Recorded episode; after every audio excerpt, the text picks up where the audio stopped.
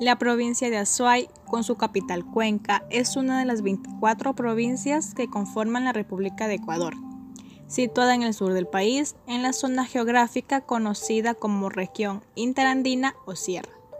Fue creada el 25 de junio de 1824 y es uno de los más importantes centros administrativos, económicos, financieros y comerciales del país.